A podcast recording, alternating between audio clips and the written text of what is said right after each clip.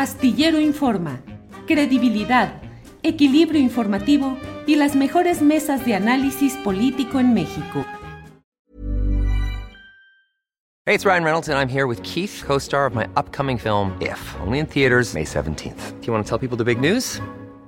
All right, I'll do it. Sign up now and you'll get unlimited for $15 a month in six months of Paramount Plus Essential Plan on us. Mintmobile.com slash switch. Upfront payment of $45 equivalent to $15 per month. Unlimited over 40 gigabytes per month. Face lower speeds. Videos at 480p. Active Mint customers by 531.24 get six months of Paramount Plus Essential Plan. Auto renews after six months. Offer ends May 31st, 2024. Separate Paramount Plus registration required. Terms and conditions apply if rated PG. I'm Sandra, and I'm just the professional your small business was looking for. But you didn't hire me because you didn't use LinkedIn jobs. LinkedIn has professionals you can't find anywhere else, including those who aren't actively looking for a new job but might be open to the perfect role, like me. In a given month, over 70% of LinkedIn users don't visit other leading job sites. So if you're not looking on LinkedIn, you'll miss out on great candidates like Sandra. Start hiring professionals like a professional. Post your free job on linkedin.com/people today. Víctor Ronquillo, buenas tardes. Hola Julio, buenas tardes. Y yo también dudé en qué categoría me puedo ubicar, si en la de adulto mayor o en la de animal de compañía, ¿no? No, nos iría mejor de animal de compañía, porque que los sí, quieren mucho y los cuidan y todo. Y te miman y no te regañan, Sí. no realmente. Así es, Víctor. Así es, sí, sí. Guadalupe Correa, buenas tardes. Qué gusto de verte, Lupita. Muy buenas tardes, este Julio. La verdad es que es un placer volverte a ver. Eh, te extrañamos muchísimo. Temoris y, y Adrián hicieron un trabajo espléndido, pero pues también te extrañábamos a ti, ¿cómo no? ¿Cómo no te Muy vamos bien. a extrañar? Estás muy contentas de estar aquí otra vez. Igual, Guadalupe. Ricardo Ravelo, buenas tardes. Gusto en verte. Igual, Julio, pues es un gran placer volverte a escuchar, este, a, a verte después de algunas eh, semanas eh, ausente, pero aquí estamos, eh, como siempre, en esta mesa tan espléndida y tan este, seguida, porque bueno, es eh, tu espacio, es uno de los más, este, de los más reconocidos en este país. Yo creo que es un espacio de libertad que pues has construido y lo valoramos mucho y mucha gente te sigue, te valora por el- la apertura, la crítica, el trabajo periodístico fino que siempre te ha caracterizado. Julio. Ricardo, ya me hiciste el día, el regreso de las vacaciones, todo. Muchas gracias. Víctor Ronquillo, entrando en materia, ¿qué onda con el caso Ayotzinapa? Acabamos de hablar con Vidulfo Rosales y él nos dice, le pregunté yo concretamente, le dije, oye, en el fondo lo que estamos viendo es eh, los actos de militares y policías eh, coludidos con el crimen organizado y enredados también en alianzas con el poder civil de entonces en Iguala, pero también ahora se sigue manteniendo esa misma relación. ¿Por qué no se ha podido avanzar para que ya a estas alturas supiéramos mucho más de lo que realmente pasó en Iguala? ¿Qué opinas, Víctor? Yo creo que hay varias cosas de las que ya tenemos certeza. Lo primero es indudable la participación de fuerzas del Estado en este crimen. Lo segundo es ese involucramiento que mencionas de eh, distintos poderes, ¿no? Los poderes fácticos del crimen organizado, los poderes instituidos funcionando de manera perversa, el poder político y el poder, eh, ¿cómo llamarlo? Pues el poder empresarial beneficiario de este orden de cosas que habría que recordar a la iguala de ese entonces, ¿no? Donde proliferaba la economía del delito y donde lo- el grupo de Guerreros Unidos mantenía un control territorial.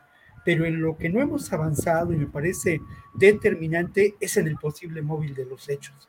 Creo que esta captura de los militares tendría que eh, escalar junto con otros testimonios al esclarecimiento de qué fue lo que ocurrió.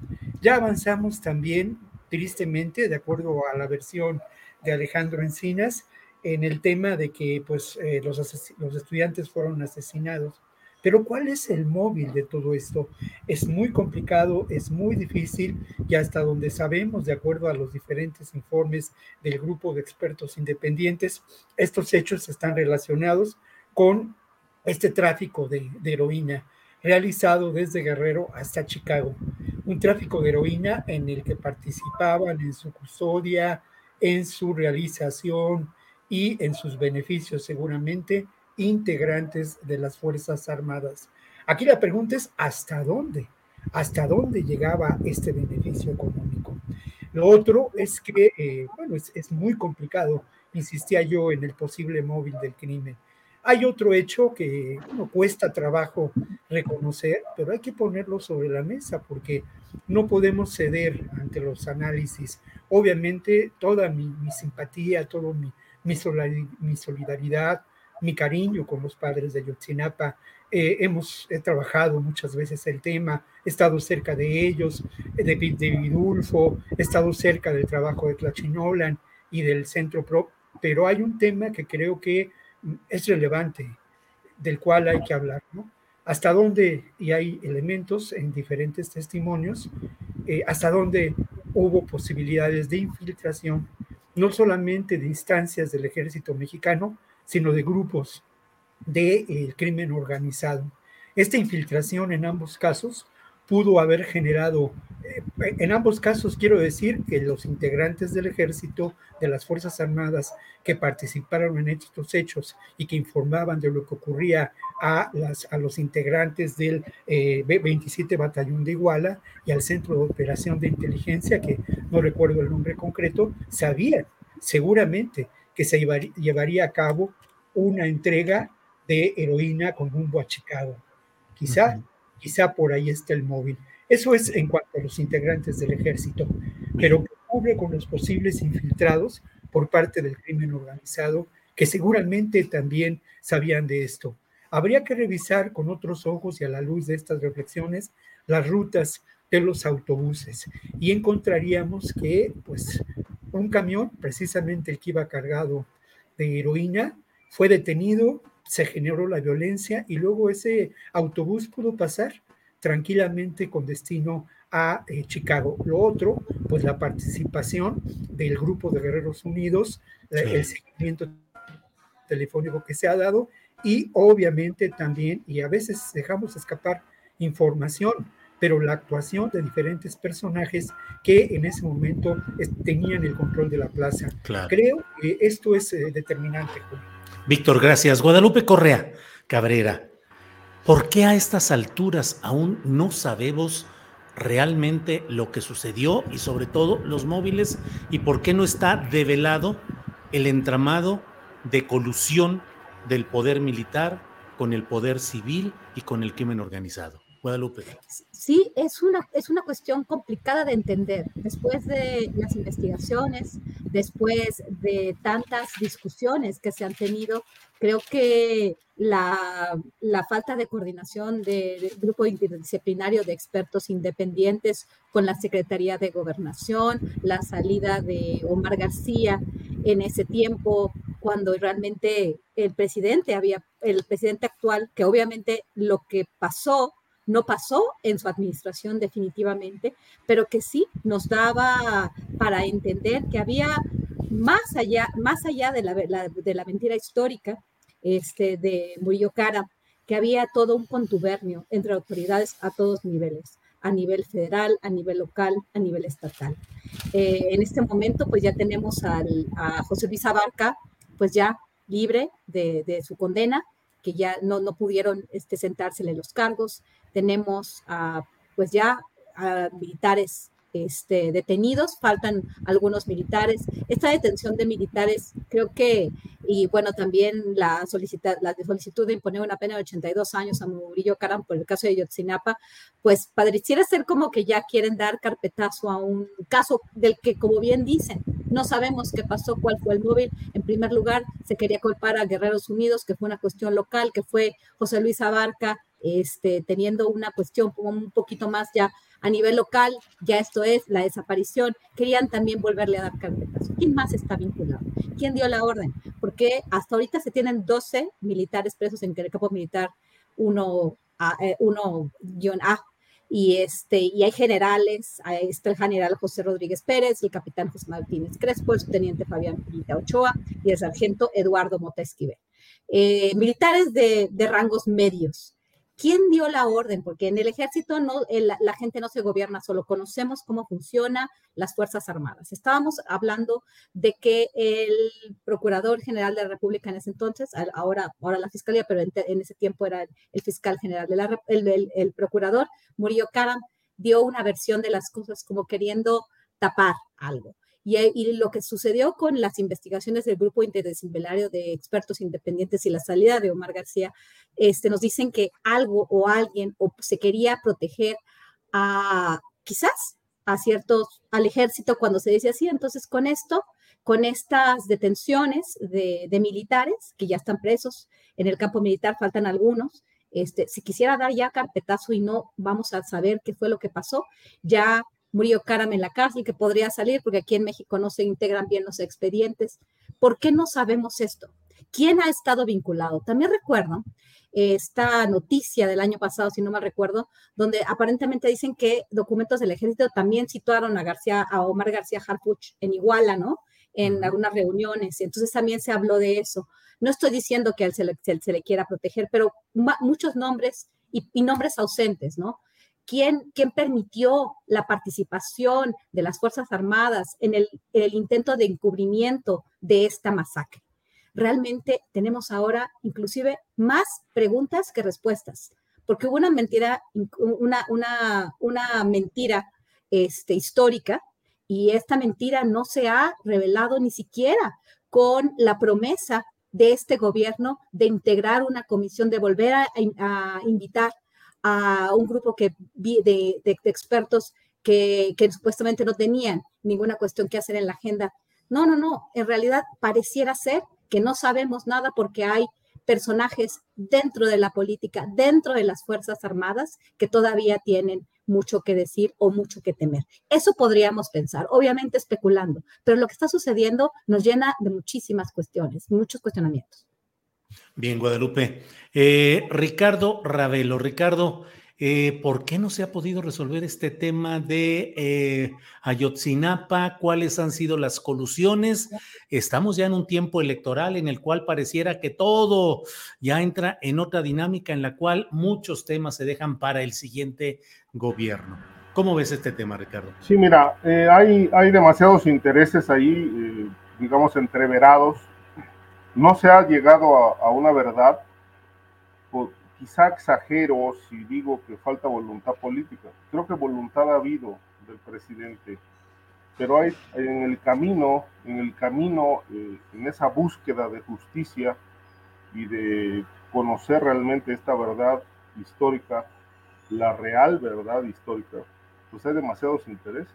Está el narcotráfico, están los militares, hay demasiados obstáculos que han impedido que pues la fiscalía pueda avanzar, las áreas de investigaciones puedan avanzar en la construcción de esta verdad. Es decir, Murillo Karam, eh, a quien se acusa de, de, ser el artífice de una historia manipulada, pues en realidad pues hay un dato nada más que, que no incluyeron en el sexenio de Peña Nieto que fue la posible participación de militares en la desaparición de los estudiantes, que ahora en este, en este gobierno pues se ha, ha, salido a flote información respecto de esta posible vinculación.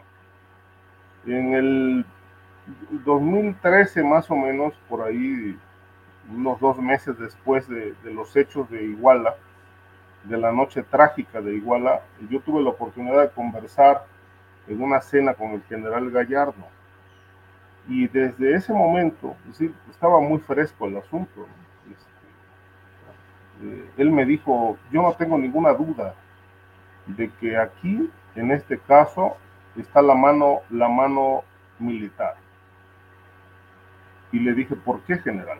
¿Por qué usted asevera que, que eh, participaron militares? Dice, porque son los únicos que tienen capacidad de matar y desaparecer sin dejar huella. Este, él ya afirmaba entonces que, esto fue una acción del ejército, pero nunca me dijo mm, lo que Ronquillo plantea como una duda, un punto interesantísimo, ¿no? El móvil. fue el narcotráfico. Ahora, ¿cómo se movieron los militares? Es decir, si tomaron estas decisiones, eh, pues habría que preguntar, ¿actuaron solos?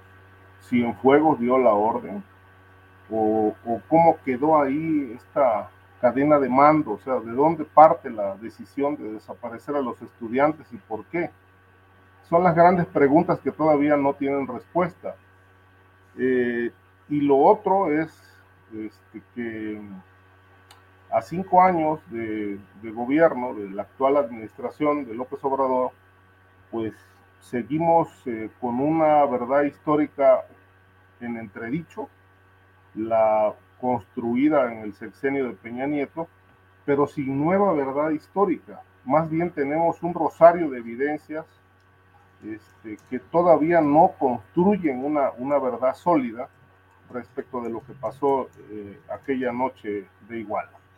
Este, hay, una segunda, digamos, lista de militares ya presos, este, detenidos del 27 Batallón que posiblemente participaron ahí, porque los anteriores, pues bueno, no les, eh, ahí resultó un fiasco el asunto, ¿no? Eh, cuando se dijo que, que había mandos importantes del ejército involucrados en la desaparición y Encinas pues no salió bien librado de, esta, de este señalamiento.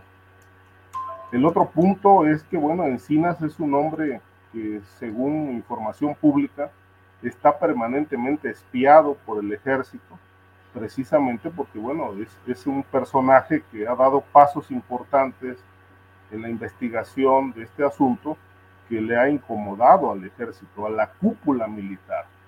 Eh, de tal manera que, bueno, yo creo que el, el hombre más espiado de este país hoy se llama Alejandro Encinas, precisamente por esta investigación tan eh, eh, minuciosa, detallada, que bueno, pone al ejército o a miembros del ejército este, eh, bajo evidencia de haber participado en una desaparición forzada, este, muerte y desaparición forzada, que no es un caso único en México, pero sí quizá el más polémico que se ha dado en los últimos años.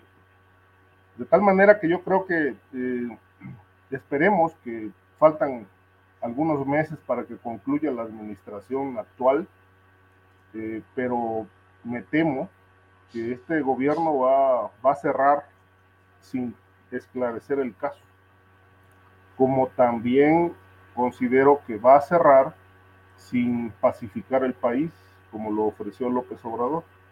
De tal manera que, bueno, pues podemos considerar eh, plausible, eh, importante el esfuerzo de avanzar en, en, esta línea indagatoria que abrió la línea importantísima de investigar a los militares, pero lamentablemente, bueno, seguimos, seguimos sin conclusiones, seguimos todavía más llenos de preguntas que de certezas.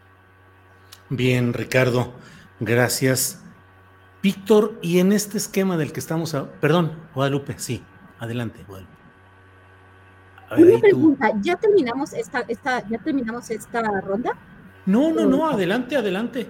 Adelante, ah, si quieres decir algo sobre el tema, adelante. Sí, quisiera decir algo porque lo que estamos hablando es, es algo muy delicado, porque de nuevo, cuando, cuando se, se, dan a conocer los resultados finales del reporte del grupo interdisciplinario de expertos independientes y existe pues una falta de comunicación con la Secretaría de Gobernación, se empiezan a decir muchas cosas, ¿no? Y de nuevo, como eh, han dicho mis colegas, este, los dos, Víctor y Ricardo, eh, Ricardo haciendo énfasis en el ejército y Víctor planteando la pregunta, ¿no? ¿Cuál fue el móvil? Y que no sabemos. Eh, se ha dicho mucho, se ha especulado sobre, pues, quizás el temor que tiene o el poder que pudiera tener el ejército o la, este juego, ¿no? De poderes para, que, para, para poder seguir dejando a López Obrador continuar con una, digamos, una forma de, de poder ejercer un, un, control, ¿no? Este, este, digamos, esta extensión de las capacidades de las Fuerzas Armadas, que no se le quiere llamar militarización, ¿verdad? No hay que llamarle militarización, extensión del papel de las Fuerzas Armadas en áreas que van mucho más allá de sus actividades, que ya habían sido extendidas por Felipe Calderón durante la administración de Enrique Peña Nieto. Y bueno, la participación de un ejército que ha estado vinculado o posiblemente vinculado o ha tenido participación en masacres como la de Yotzinapa y en otro tipo, y como ya, las hemos mencionado en varias ocasiones, y hay la posible colusión de miembros de las Fuerzas Armadas con la delincuencia organizada. Y Ayotzinapa es el corazón de esta discusión. ¿Qué va a pasar? ¿Por qué está sucediendo esto? Y de nuevo, ¿quién está en las Fuerzas Armadas? ¿Quién no está? El nombre de quién no está en la mesa. ¿Y por qué? ¿Por qué? ¿Qué es el papel del ejército? Esa es la pregunta principal.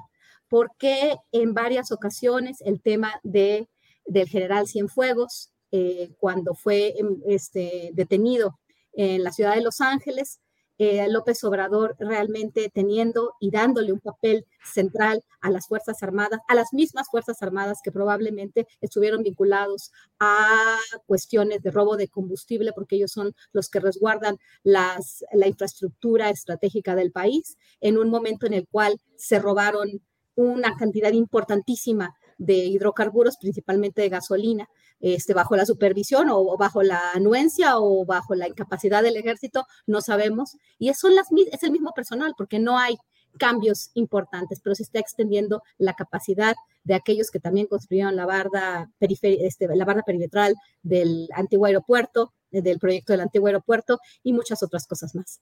¿En qué tipo de país estamos donde ya el ejército ha cubierto y cubre muchísimas áreas muy importantes para el país, como eh, las, las, este, las, vías para los migrantes, las, las rutas migrantes, los puertos, eh, la construcción de obras estratégicas, las aduanas. Este, ¿En manos de quién estamos? Pues sí, Guadalupe. Víctor Ronquillo, ¿qué opinas de estas preguntas y planteamientos que hace Guadalupe? ¿En qué país estamos? qué tanto esta presencia militar desbordada, acaban de nombrar a un general en retiro como nuevo director de aduanas. Eh, el propio presidente López Obrador en algún momento dijo que si no se resolvían los problemas del crimen organizado y de la seguridad pública, no habría cuarta transformación. Aquí yo pregunto, si no se resuelve satisfactoriamente el asunto de Yotzinapa con el señalamiento específico de la responsabilidad de los militares, ¿No habría cuarta transformación, Víctor? No, yo creo que es reducir mucho, ¿no? La acción política de un gobierno, eh, eh, la acción política de un Estado benefactor, en términos de decir que si no se resuelve el caso Ayotzinapa, este, no hay cuarta transformación. Incluso el tema de la seguridad, la transformación del país desde mi perspectiva ha corrido por muchos ámbitos que van más allá de lo que se dice en la mañanera y de los protagonistas de estas mañaneras semana con semana. Eh, yo aquí tengo algunos eh, puntos de vista que me parece que no difieren de la perspectiva de mis colegas, pero que intentan abundar sobre ello, ¿no? Y voy a quizá repetir algunas de mis argumentaciones, pero la clave es el móvil del crimen, ¿no? O sea, ¿qué fue lo que pasó? ¿Quiénes eran los beneficiarios de este tráfico de heroína en esta ruta que se iniciaba en lo alto de las montañas de Guerrero eh, y que terminaba en Chicago. ¿Quiénes eran los beneficiarios económica y políticamente? ¿Por qué el interés del Estado mexicano de construir este engendro de la llamada verdad histórica? Un interés evidente que incluso en algún momento generó una reunión al más alto nivel para establecer esas líneas. Eh, quién, se beneficiaba también de este espacio y quién se ha beneficiado a lo largo de décadas del control territorial establecido por las Fuerzas Armadas, sobre todo por el ejército en Guerrero. Esta es otra pregunta que es muy importante. Guerrero es cuna de diferentes movimientos de insurrección a lo largo de décadas. Lamentablemente, y este es otro elemento que no se ha tomado en cuenta. Y, bueno, insisto mucho en ello porque hay cosas que están ahí en los informes, que están ahí en las declaraciones, pero que parecería que no, que no queremos reconocerlas ni verlas. Y Víctor, para no equivocarme, las preguntas que haces implican a las Fuerzas Armadas? ¿Estás diciendo, pues, el ejército, las Fuerzas Armadas? Desde luego. Y no es el mismo el de Ayotzinapa Iguala, no es el mismo que hoy está y cada vez más empoderado. Yo creo que, yo creo que, a ver, es que también lo mismo. El ejército no es una fuerza monolítica. En el ejército hay diferentes grupos de interés político y hay diferentes grupos en una confrontación clara que hemos visto a lo largo de los años. El caso Ayotzinapa tendría que verse como una evidencia de esa confrontación, entre otras cosas que no miramos. Lo otro, ese grupo es tan poderoso y sigue teniendo una acción y capacidad económica y política tan grande que logró la liberación de Cienfuegos. Ese grupo es capaz de presionar al propio comandante de las Fuerzas Armadas. Ahora, el presidente de la República. Claro, y ahora ese grupo está en pugna, como está en pugna muchos de los espacios en términos del tema de la, de la seguridad. Insisto mucho en, en, que tenemos que mirar desde perspectivas diferentes. Mira, por ejemplo, a lo largo de mis viajes a Guerrero, muchos, muchos, muchos, muchos, documentando distintos hechos de violencia, pues más de una vez, lamentablemente, fui testigo de cómo lo que habían sido grupos, digamos, eh, guerrilleros, radicalizados, participaban del crimen organizado y participaban de secuestros porque tenían la instrucción militar para realizarlo. Llegamos a Toyac una mañana, una, a las 11, y en ese momento acababan de secuestrar a uno de los hombres más ricos de Toyac. Hicimos el seguimiento, no íbamos a eso. Y lamentablemente encontramos esta realidad que menciono. Lamentablemente, porque tenemos que entender ahora lo otro que es muy importante. Este tiene que buscar, tiene que buscarse en ese involucramiento que mencionas, Julio, entre el poder empresarial, caciquil, entre el poder del ejército, entre los grupos del crimen organizado, eh, como los Guerreros Unidos, que, que efectivamente son los beneficiarios de este control territorial, de ese control territorial que se estableció en Iguala y que tristemente eso que ocurrió en Iguala, los antecedentes, lo que llevó a este crimen, es un espejo negro de lo que pasa en distintos ámbitos del país hoy en día, ya pasado a lo largo de, las, de varias décadas. Muy bien, Víctor. Ricardo Ravelo, tu opinión sobre lo que estamos hablando, por favor. Bueno, yo preguntaría, ¿cuál cuarta transformación? Es decir, este, ¿ha habido alguna transformación en este país en estos cinco años? Yo respondo que no. Este, lo que ha habido es demagogia, eh, un formato de mañanera que me parece que es el, más eh, claro ejemplo del populismo. Eh, otro punto que considero es que, bueno, pues transformación, pues en el discurso, ¿no? Yo creo que en el discurso cambió mucho, pero de, las palabras a los hechos, pues hay una, hay una distancia abismal, enorme. No hay cuarta transformación. Eso es mero retórica, demagogia pura que no se nos olvide que López Obrador es priista. Ese, ese gen del PRI, pues lo trae y bueno, como todos, ¿no? Eh, la política y la razón nunca han ido de la mano en ningún lugar del mundo y en ninguna época de su historia. Y López Obrador hoy representa precisamente eh, un, digamos, un, un elemento presuntamente de cambio pero que pues no ha logrado el cambio. Sí, yo la, y creo que mucha gente se pregunta, ¿cuál cambio? La corrupción sigue ahí galopante y está documentado. Punto número dos, el narcotráfico impune.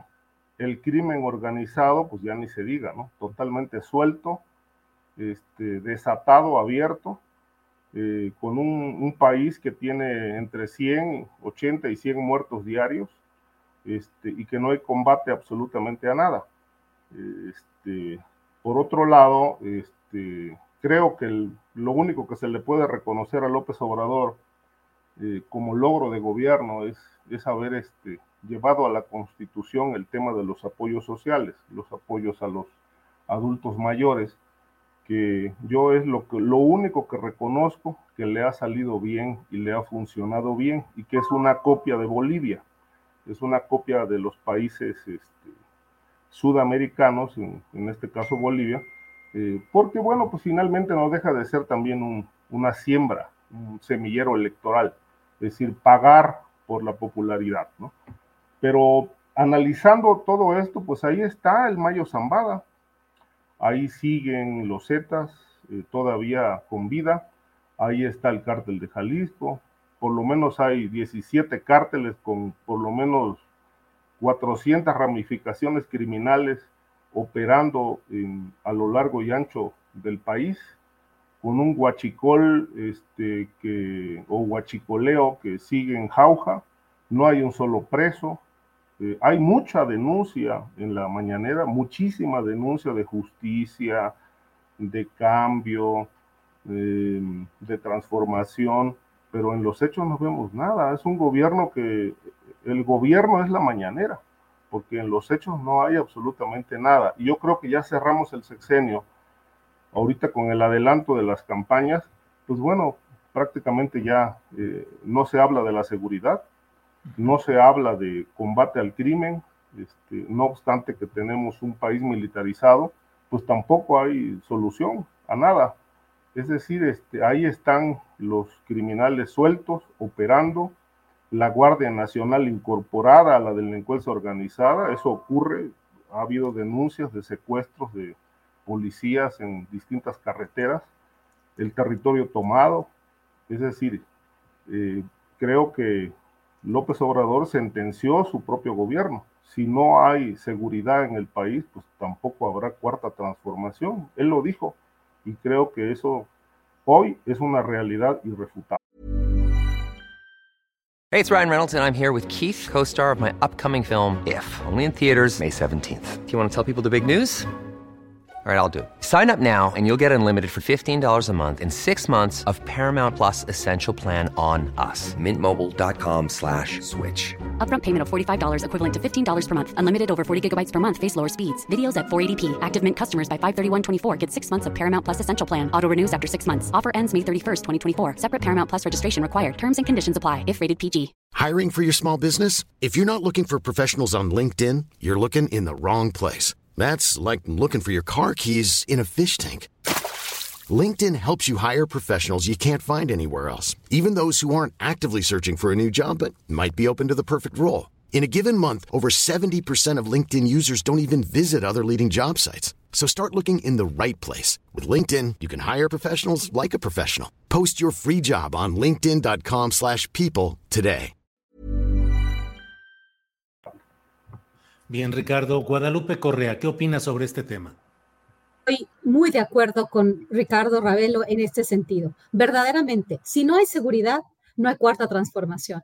Víctor habló sobre el tema de Ayotzinapa. El tema de Ayotzinapa es simplemente que, cómo estaban las cosas antes. Estábamos planteando cómo están las cosas ahora. Yo estoy totalmente de acuerdo. El ejército, independientemente de que haya un grupo, esta cofradía, o no, el ejército y las Fuerzas Armadas aquí en China es una institución vertical, es una institución donde los niveles de mando, donde hay una disciplina. Esto como en ninguna otra institución de este, las Fuerzas Armadas así funcionan. La cadena de mando es muy clara y los generales le van dando órdenes a los demás abajo. No es posible pensar que estos militares actuaron solos, que estos militares hicieron esto, las bambalinas cuando había hubo el contubernio de tantas autoridades, incluyendo el Procurador General de la República, que se dio a la tarea, me imagino, con la venia del presidente, de poner en, contexto una mentira histórica. Creo que Murillo Karam no hubiera hecho lo que hizo si no hubiera tenido una orden, y esto es muy importante entenderlo. El tema de la seguridad en el país.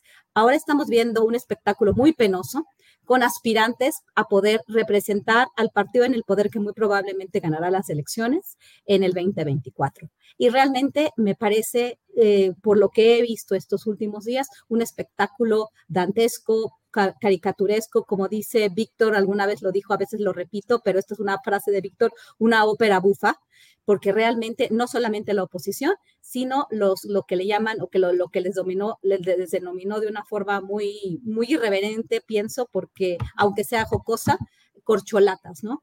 Y mientras, como bien dice, este, como bien dice Ricardo Ravelo, estoy ahorita en este momento haciendo investigación en los estados de Sonora, Zacatecas y Guanajuato. ¿Por qué? Porque estoy, estoy haciendo una segunda edición de un libro y es impresionante lo que me estoy encontrando. Realmente vinculación o alegatos de vinculación, porque realmente investigaciones formales con respecto a la, a la relación entre algunos miembros de las Fuerzas Armadas y el crimen organizado. Aquí sí digo unos porque tengo que hacer una investigación mucho más a fondo, o por lo menos reunir ciertos testimonios, porque de información, investigación, yo no soy Ministerio Público y no tengo esa tarea y ni la tengo de, forma de, manera formal, pero sí puedo recopilar algunos testimonios. El caso de Zacatecas, el caso de Fresnillo, Zacatecas y de la, y la capital del estado, el caso de Caborca, por ejemplo, en el estado de Sonora, y eh, de gran parte del territorio de Guanajuato, el tema es que aquí no se ha resuelto nada y más allá de esto, vamos a hablar de Tamaulipas en una segunda, este, en otra, en otro segmento de esta mesa. El tema de que los voceros, sí, la comunicación, la comunicación de Andrés Manuel López Obrador por seis años con una pandemia que le permite extender un poco más su capacidad para informar, su capacidad para aglutinar un público y para consolidar su base de apoyo. Pero ¿qué ha pasado con la seguridad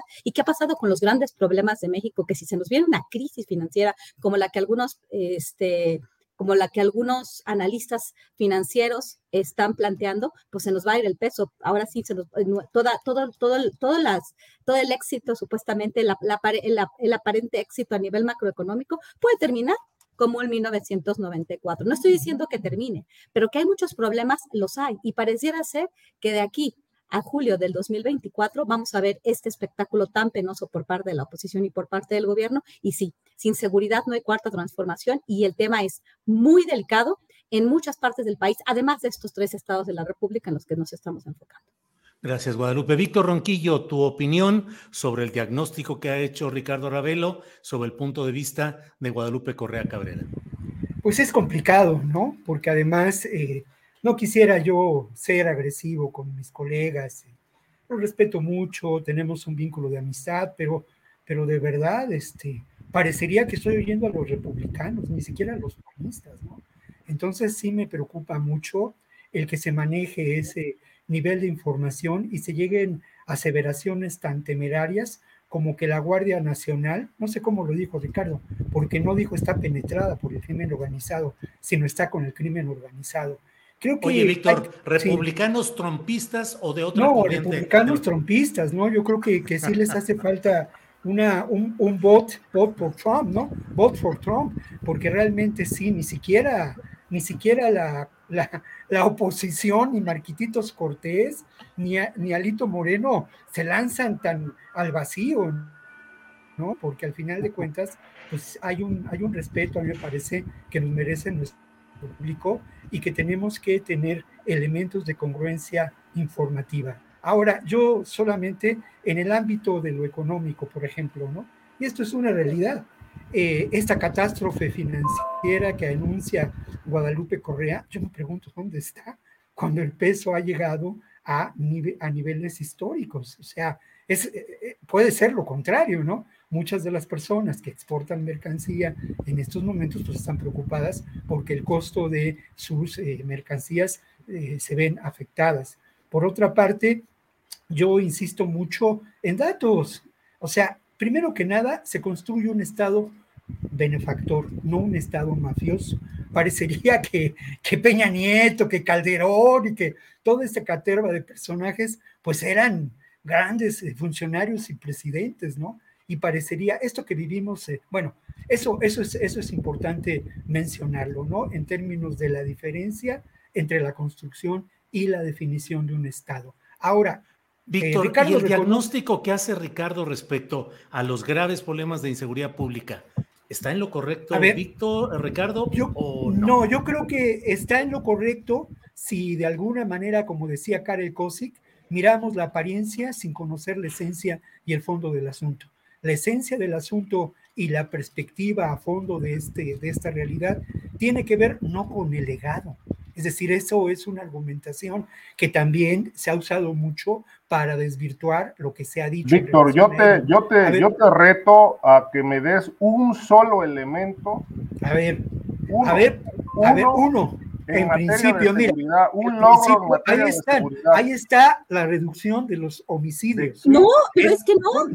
Entonces, no, ahí están los datos. Ese es uno, lo otro, el cambio de estrategia fundamental y de Eso no es verificable. No nos encontramos en la guerra del eso no es verificable para nada. La relación que guardamos con Estados Unidos que ha cambiado radicalmente. Pues, lo otro, el, diagnóstico que se realiza sobre los municipios prioritarios y la acción que se ha llevado a cabo. Otro elemento, el efecto social que tiene la construcción de universidades públicas en ah, regiones en donde hay una enorme violencia hablamos de un proceso histórico y hablamos, yo les decía que les voy a dar una credencial de trompistas. Pero no, no, no, a ver, a ver, a ver, a ver, no, no, no, es que ni siquiera estamos hablando de trompismo. Vamos a, vamos a ser, vamos a ser serios. Vamos a ver cuáles son las Pues eso es lo que yo, eso es lo que yo quisiera, seriedad y rigor. Eso es lo que yo quisiera. No, pero, frases hechas y no lugares comunes que reiteran lo que se dice en los medios. Guadalupe. Hagamos un análisis, ¿qué es el Guadalupe. ¿Qué es el trompismo? Estamos hablando de un nacionalismo, estamos hablando de, ideas de cómo tiene que ser una sociedad. Y no podemos ser trompistas, porque no estamos hablando, ni estamos hablando de una... De en términos de la argumentación, yo hablo en términos de sus argumentos y, de la, y, del, y del conjunto de ideas que manejan. Vayamos a fondo a los hechos. Guadalupe. Seamos rigurosos. No somos, a ver, vamos a, vamos a ver, porque también tenemos que, tenemos que utilizar las palabras de una forma seria, porque nos están diciendo trompistas cuando el trompismo tiene que ver con varios preceptos y se tiene que analizar. O sea, el trompismo va más allá de Trump y lo que diga Trump, pero definitivamente lo la que derecha, la derecha. Guadalupe, Guadalupe, que hable Guadalupe, a ver esperemos que termine bueno.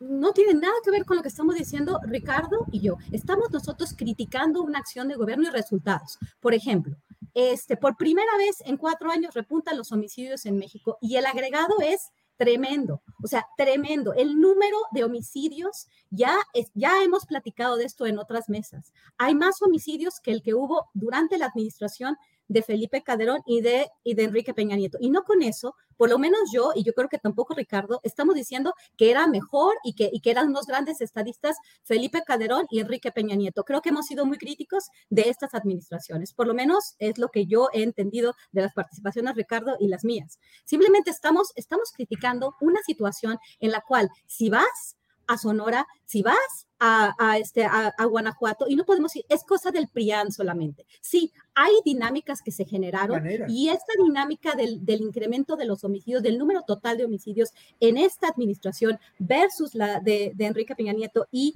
de Felipe Calderón, tiene que ver con la dinámica de militarismo, de, la, de la incorporación de las Fuerzas Armadas y del despliegue a nivel nacional. Y esto continúa y va a continuar. Pero de ninguna forma estamos hablando de xenofobia, estamos hablando de un, de, un proyecto de Make America Great Again, no tiene nada que ver el trompismo con una crítica a un gobierno que prometió resultados y que de acuerdo a nuestro, a nuestro análisis nos ha dejado demasiado que desear y ha incrementado la capacidad del ejército mexicano en el país sin resultados visibles. Acaba de, o sea, de, presentar los resultados. Recuerda que tuvimos una pandemia y en este sentido sí la lucha por las plazas sí se, sí se pudo haber sido uno de los factores que no permitió que se incrementaran de forma exponencial. simplemente el incremento, pero el número como tal es muy importante. Entonces, de acuerdo a los resultados, yo no tengo un país más seguro y hay que preguntarle a la gente que vive en Guerrero, que vive en algunas ciudades de Tamaulipas, que vive en muchas partes de la República, si ellos se sienten mejor y vamos a ver si les podemos decir que son trompistas. Ricardo Ravelo, por favor. Hay un, hay un fenómeno grave en todo el país que se llama cobro de piso. Yo conozco muchísimos, muchísimos este, empresarios pequeños que han tenido que cerrar porque les, les, este, les cobran piso. Recientemente acaba en la Ciudad de México, que se supone, se presume que por lo menos así lo ha considerado la, el gobierno de la ciudad, que es una, una ciudad segura. Eh, hace mes y medio cerró la Paraguería París, precisamente por, por cobro de piso, porque ya no pudieron pagar 200 mil pesos mensuales en la Ciudad de México. Y en la central de abastos, que conozco también mucha gente ahí, pues todos pagan para poder seguir operando hasta donde se pueda, me dicen, porque el cobro de piso, con todo lo que diga el señor García Harfus de que están combatiendo al crimen organizado, pues yo creo que no, lo están protegiendo. Hay cobro de piso. En el Estado de México, ni se diga, es un estado sin ley. Este, hay un municipio que visité hace no mucho tiempo, este, que, se, que se llama Lubianos. Este, no hay un solo comerciante en Lubianos que no pague piso. Y la familia michoacana este, ya les mandó un comunicado, eh, un volante, donde les dice a los eh, comerciantes pequeños, grandes, medianos, que suban los precios del agua, del abarrote, de la fruta, de la verdura, para que nos puedan pagar el piso y entonces todo es carísimo porque este, para poder sacar la cuota mensual, pues tienen que subir los, los precios. Eh, de tal manera que, bueno, el piso lo termina pagando el consumidor. Es el caso del aguacate en Michoacán, que, bueno, este, eh, sabemos cómo, cómo opera ahí. Y este, de tal suerte que sí hay cambio, pero es un cambio de discurso. Es decir, todo lo que vemos en la mañanera es retórica y por lo menos el 80% de lo que se dice en la mañanera es mentira. Está documentado este, que el presidente miente, es eh, mecánico, es decir, este, reiteradamente miente y miente, no sé si de manera consciente o no, pero miente, miente, miente, miente. Y una de las cosas que, pues yo creo que la gran mentira de este sexenio la super mentira es la pacificación del país que él ofreció. Este, Víctor lo tiene muy claro porque no es un desmemoriado. Él sabe lo que se, a lo que se comprometió López Obrador cuando era candidato y cuando era opositor, desde que lo construyó Carlos Salinas, ¿no? Como, como esta, esta opción de sistema. Este, y nos lo vendió como el gran opositor del cambio, y hoy ya no vamos a entrar en más detalles, pero la gran mentira, quizás la, la superlativa, se llama la seguridad. Es decir, él ofreció pacificar el país, serenar el país, fueron sus palabras. Y bueno, pues está cerrando el sexenio con 100 muertos mensuales. Un cúmulo de desaparecidos que siguen todavía sin aparecer, familiares que siguen el rastreo las huellas de los cuerpos, no hay resultado, está quebrada la, digamos, la gobernanza en, este país y obviamente la corrupción sigue galopante por donde se le vea. Es decir, en palabras de un amigo mío veracruzano, dice, donde le punces, sale pus.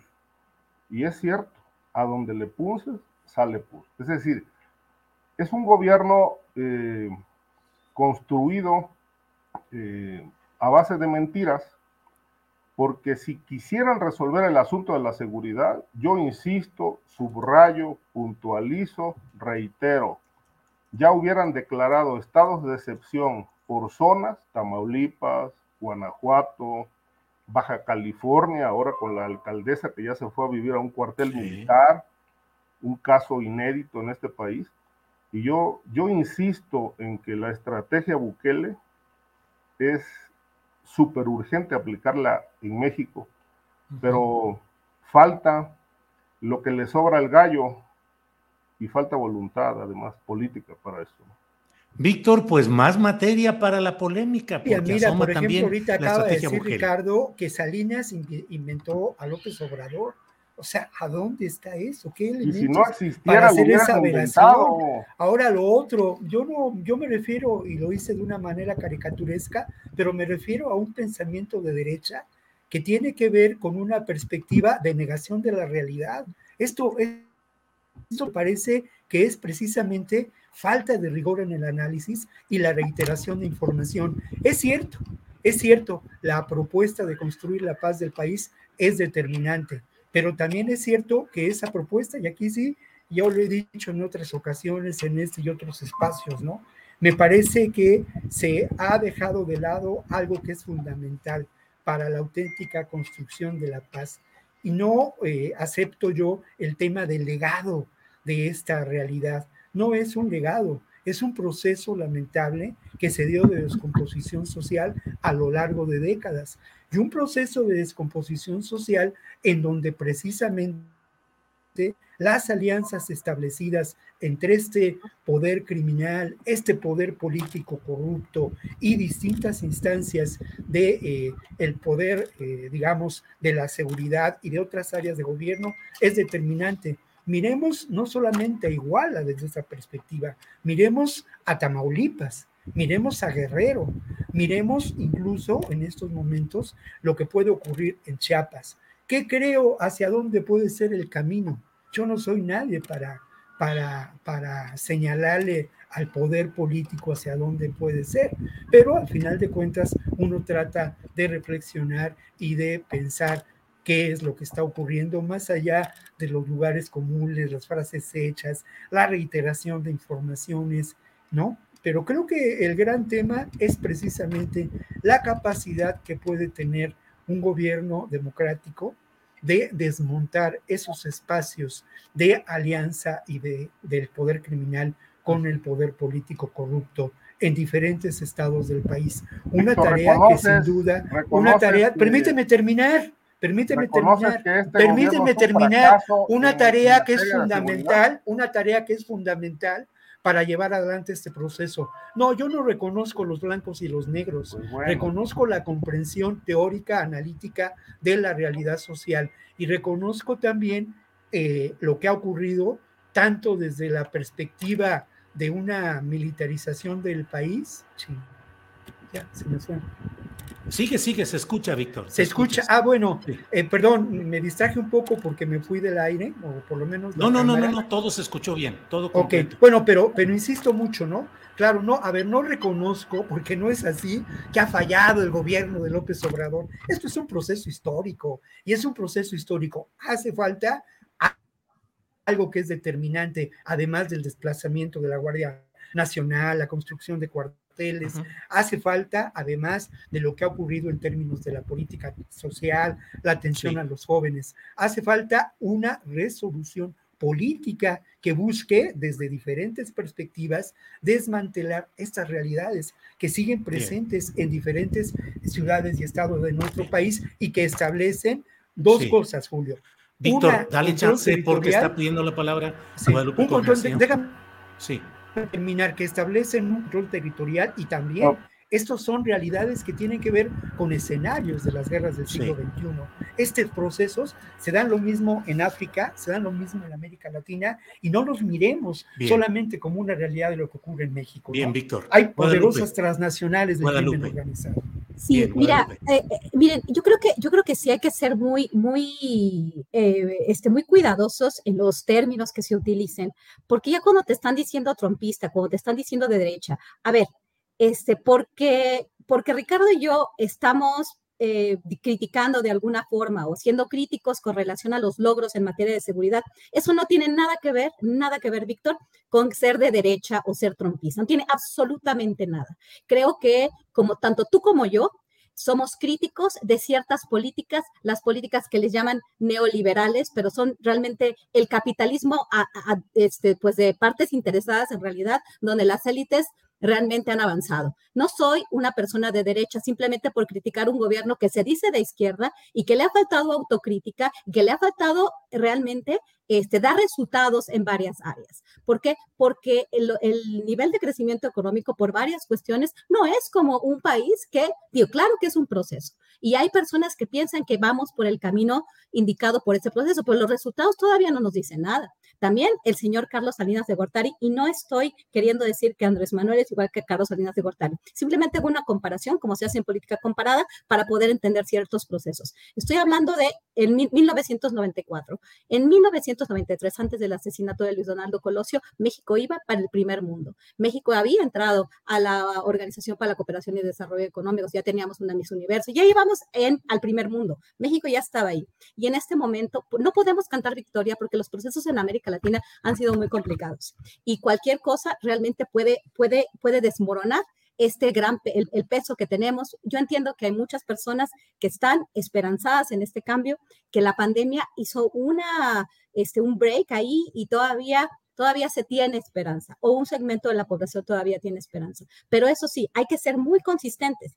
Ser críticos del gobierno no es ser de derecha y ser este, apoyadores del gobierno no es ser buenos y ser de izquierda es ser neoliberales. Eso que quede muy, muy claro. Bien, Guadalupe. Ricardo Ravelo, ya se nos está yendo el tiempo, así es que adelante con lo que quieras aportar a este debate, Ricardo. Mira, Julio, eh, eh, es, complicado, digamos, cuando, cuando la ceguera este, nos eh, invade, nos nubla, nos obnubila, ya por, ya por simpatías, ya por preferencias, por lo que sea. Pero eh, dejamos de lado la parte, pues la parte analítica, los hechos. Este, a mí me parece que, pues este gobierno, yo no estoy opinando nada que no sea real, es decir, ahí están los datos, ahí están los hechos, 100 muertos diarios, 80 cuando menos ocurre. Eso no ocurre en ningún país de América Latina, salvo en México. Este, yo insisto y vuelvo a, comentar en el asunto El Salvador. Es decir, si el presidente realmente le quisiera meter la mano a la delincuencia, lo hubiera hecho. Tuvo cinco años. Eso que las causas, honestamente a mí me parece verborrea, es retórica, demagogia. No hay nada verificable en tema de las causas decir, el país sigue, la, franja de pobres se ensanchó eh, enormemente. Dar dinero a la gente no resuelve el tema de criminalidad porque la pobreza no está asociada al asunto criminal, eso está demostrado hace muchos años. Eh, de tal suerte que, bueno, pues yo quisiera que el presidente pues explicara qué son eso de las causas que está atacando y que en cinco años no nos ha dado ningún resultado, porque si estuvieran atacando las causas, pues al menos tuviéramos ya algo reflejado en las estadísticas. Tampoco creo en las estadísticas, porque aquí mismo eh, he dicho que hay mentiritas, mentirotas y estadísticas. Y este gobierno se maneja mucho por eso, por el tema de las estadísticas, que no nos dicen absolutamente nada. Es decir, em, tuve recientemente este mes de, junio, fue mayo precisamente, mayo, fue un mes complicado porque mm, amigos cercanos fueron secuestrados aquí cerca de, del estado de Morelos. Este, les cobraron una cantidad enorme de dinero, se llevaron sus equipos, y fueron policías, gente de la Guardia Nacional involucrada con criminales. Este, de tal manera que, bueno, cuando yo digo que la Guardia Nacional o elementos de la Guardia Nacional están en la criminalidad, o sea, yo no estoy diciendo nada, digamos, que pueda ser este, excesivo. Es decir, este, ahí están los datos, los hechos, están los secuestrados, platiqué con ellos. Hay red de taxistas y Guardia Nacional operando para secuestrar gente en la carretera federal Ciudad de México, Cuernavaca. Este, por lo menos tengo seis casos documentados de amigos que tuvieron que pagar rescate, entregar sus coches, computadoras, equipos y demás. Y era gente de la policía, Guardia Nacional y, pese a las denuncias no hay patrullajes. De tal manera que, bueno, volvemos a la pregunta, ¿cuál combate al crimen organizado? A mí me ha dicho gente de, de, Morena y gente que conoce a López Obrador, directamente, desde hace 20 años o más. López Obrador para llegar a la presidencia de la República no solamente pactó con los expresidentes, también pactó con el crimen organizado. Y yo le hice la pregunta a uno de ellos, con el narco, con Sinaloa, con todos, porque López Obrador llegó comprometido en 2018 con todos y a todos les está pagando la factura. Por eso este país no tiene seguridad. Palabras de gente de Moreno.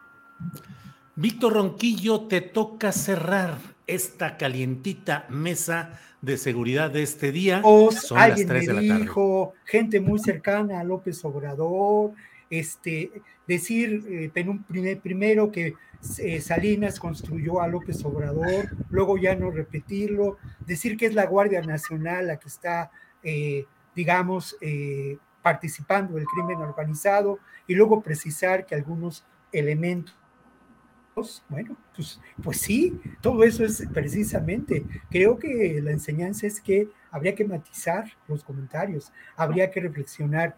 Y yo insisto, y lo he dicho muchas veces a diferentes personas que argumentan esto que han argumentado hoy eh, Guadalupe y Ricardo, ¿no? Les he dicho, bueno, con todo respeto, son ustedes tantos y creo que tienen tantos elementos que ¿por qué no hacen lo que se hace en Colombia? ¿Por qué no publican esta realidad, estos testimonios y terminan de un solo golpe con el proyecto político de la cuarta transformación y nos colocamos en otra realidad? ¿Dónde están las pruebas? ¿Dónde está lo que se publica en relación a este acuerdo político establecido entre López Obrador y los diferentes grupos mafiosos? Me parece que todo eso, como dije desde un principio, ¿no? Los dichos, me dijeron, conozco a una persona, todo eso, perdón, pero eso no es, no es análisis y tampoco es periodismo y queda pues eso, ¿no? Al nivel del comentario, a nivel, y ese comentario en estos momentos, pues hay una estrategia muy clara, ¿no? Precisamente desde el 2019 de generar irritación social y uno de los temas preferidos es sin duda el tema del narcotráfico y de la inseguridad y hay que comparar esas argumentaciones que hemos escuchado hoy con lo que pues distintos personajes de esta, pues cómo llamarla, pero de este sector de la información beneficiario del anterior régimen, día con día, día con día manejan precisamente este tipo de, de, de datos de manera entrecomillada, de información, de aseveraciones, y pues dónde está el análisis, ¿no? Víctor, gracias. Guadalupe Correa, para cerrar, tu comentario final, por favor. Bueno, este, para cerrar, creo que hay mucho que hablar. el tema de Tamaulipas nos quedó, este, no, no pudimos este, hacer una, un análisis. Me parece muy interesante, simplemente para cerrar. Sí, yo creo que hay que basarnos en los datos, yo creo que hay que basarnos a veces en los testimonios, porque tanto en el sexenio de Felipe Calderón como en el sexenio pasado de Enrique Peña Nieto, como en este, las investigaciones judiciales, no, no solamente, este, bueno, la Fiscalía General de la República y obviamente el Poder Judicial han dejado mucho que desear. En el tema no solamente la seguridad, en el tema de la procuración de justicia, inclusive en el, en el desarrollo económico, pues todavía tenemos muchísimos problemas que deberíamos de, continuar, de continuar discutiendo. Yo quiero solamente decir que tanto Víctor como Ricardo, les, y obviamente Julio, a ustedes tres les tengo un gran respeto, un gran cariño y todo lo que sucede en esta mesa simplemente sucede porque tenemos diferencias en opinión, pero el cariño está ahí y, a veces nos podemos poner un poco alebrestados, pero el cariño va a seguir ahí y yo les respeto muchísimo y me gustó, hay que seguir discutiendo, hay que seguir debatiendo y bueno, siempre todo mi afecto y mi admiración a todos ustedes. Gracias, Guadalupe. Ricardo Ravelo, para cerrar, por favor. Yo quisiera cerrar con una, una frase que un día le escuché a don Julio Scherer García. Dice, las evidencias no se prueban. Este, y ahí están. Me parece que el, el país, con sus masacres, con sus 100 muertos diarios, pues es un hecho irrefutable. Yo creo que pues el que tenga ojos para ver, pues que vea. Bien, gracias. Víctor, Guadalupe, Ricardo, muchas gracias. Nos vemos la próxima semana. Gracias por todo. Hasta luego. Hola, buenos días, mi pana. Buenos días, bienvenido a Sherwin Williams. ¡Ey! ¿Qué onda, compadre? ¿Qué onda? Ya tengo lista la pintura que ordenaste en el ProPlus app. Con más de 6.000 representantes en nuestras tiendas listos para atenderte en tu idioma y beneficios para contratistas que encontrarás en aliadopro.com. En Sherwin Williams somos el aliado del PRO.